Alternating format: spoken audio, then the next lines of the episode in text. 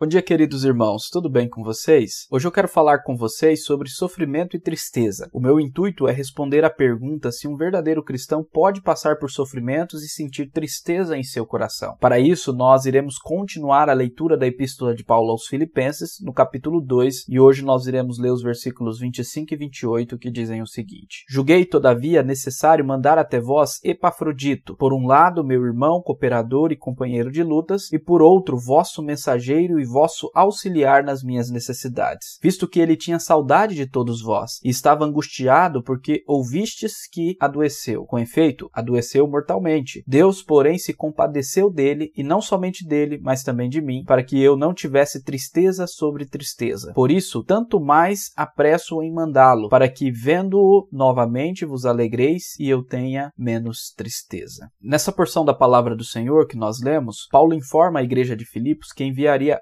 Epafrodito até eles. Epafrodito era um dos colaboradores de Paulo e ministro do evangelho do nosso Senhor Jesus Cristo. Alguns estudiosos da Bíblia dizem que Epafrodito era um presbítero de Filipos que levou uma oferta para Paulo em Roma para ajudá-lo em sua prisão, mas que após a sua ida adoeceu e continuou com Paulo e se tornou útil para Paulo no seu ministério lá. Mas que sendo ele de Filipos, Paulo resolve enviá-lo de volta para sua igreja e cidade. Nesse texto então, ao justificar a razão do envio de Epafrodito, Paulo nos revela muito sobre o sofrimento, luta e tristeza que um cristão pode passar. No versículo 25, Paulo diz que Epafrodito foi seu companheiro de lutas e irá ajudar nas necessidades da igreja, o que pressupõe que aquela igreja estava passando por provações. No versículo 26, vemos que Epafrodito tinha saudade dos irmãos e chegou a se angustiar pelos irmãos, porque tomou conhecimento que eles sabiam de sua doença. Então, no versículo 27, vemos que Epafrodito ficou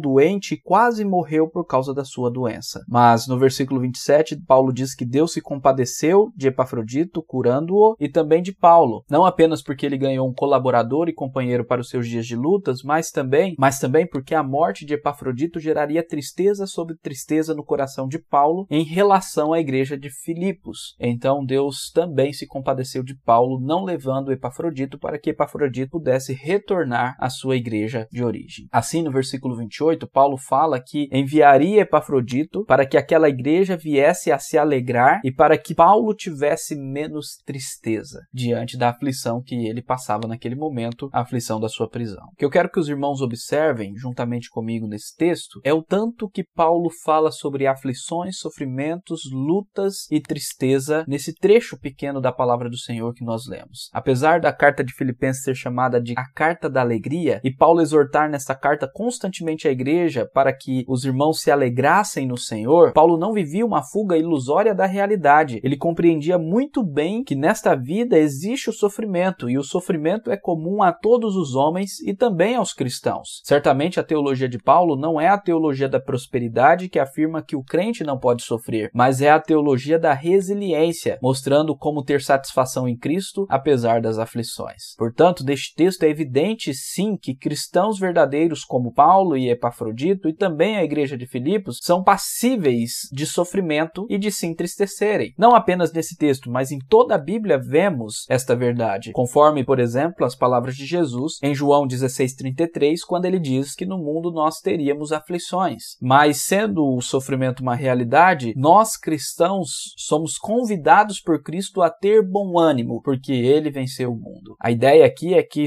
sim, nós iremos sofrer, teremos tristeza sim, mas não ficaremos prostrados nem derrotados, pois confiamos na vitória que temos em Cristo Jesus. Eu gosto muito do texto que se encontra em Romanos, no capítulo 8, nos versículos 35 a 39, onde Paulo fala que nenhuma tribulação pode nos separar do amor de Cristo, pois nele já somos mais do que vitoriosos. O texto diz o seguinte: Quem nos separará do amor de Cristo? Será tribulação, ou angústia, ou perseguição, ou fome, ou nudez, ou perigo, ou espada? Como está escrito: Por amor de ti somos entregues à morte o dia todo, fomos considerados como ovelhas para o matadouro. Em todas essas coisas, porém, somos mais do que vencedores por meio daquele que nos amou. Porque eu estou bem certo de que nem a morte, nem a vida, nem os anjos, nem os principados, nem as coisas do presente, nem do porvir, nem os poderes, nem a altura, nem a profundidade, nem qualquer outra criatura poderá separar-nos do amor de Deus que está em Cristo Jesus, nosso Senhor. Nesse texto, no versículo 37, nós lemos: Em todas estas coisas, esse sofrimento sofrimentos que poderíamos passar, somos mais do que vencedores por meio daquele que nos amou. Aleluia. Voltando para o texto de Filipenses, do capítulo 2, versículos 25 a 28, texto que nós iniciamos a nossa meditação hoje, há um ensino ainda que quero explorar neste texto. O texto não fala muito sobre como podemos enfrentar os sofrimentos e as tristezas da vida. Contudo, ele deixa claro para nós a importância da comunhão, do companheirismo, da amizade, dos relacionamentos. Paulo diz que Epafrodito era o seu companheiro de luta e sua companhia aliviou o seu sofrimento. De forma semelhante, Paulo envia Epafrodito para que a igreja se alegre com a presença dele, com a comunhão com ele, e então a tristeza de Paulo seja menor. Sem dúvida, a comunhão com os irmãos, a amizade com outros cristãos, o companheirismo são importantes para vencermos a tribulação, o sofrimento e a tristeza. Se você anda triste e tem passado por angústias e sofrimentos, compreenda que isso não te faz menos cristão. Todos nós teremos tribulações, mas como cristãos precisamos confiar na vitória de Cristo e descansar nele, certos de que nada pode nos separar de seu amor. E mais, precisamos valorizar os relacionamentos com os outros irmãos. Jamais se esqueça disso, meu querido irmão. A comunhão que temos, a amizade que desfrutamos e o companheirismo nas lutas faz que sejamos fortalecidos pelo Espírito Santo para vencer a tristeza e as tribulações. Que assim Deus abençoe o seu dia e que você possa vencer a tristeza confiando no nosso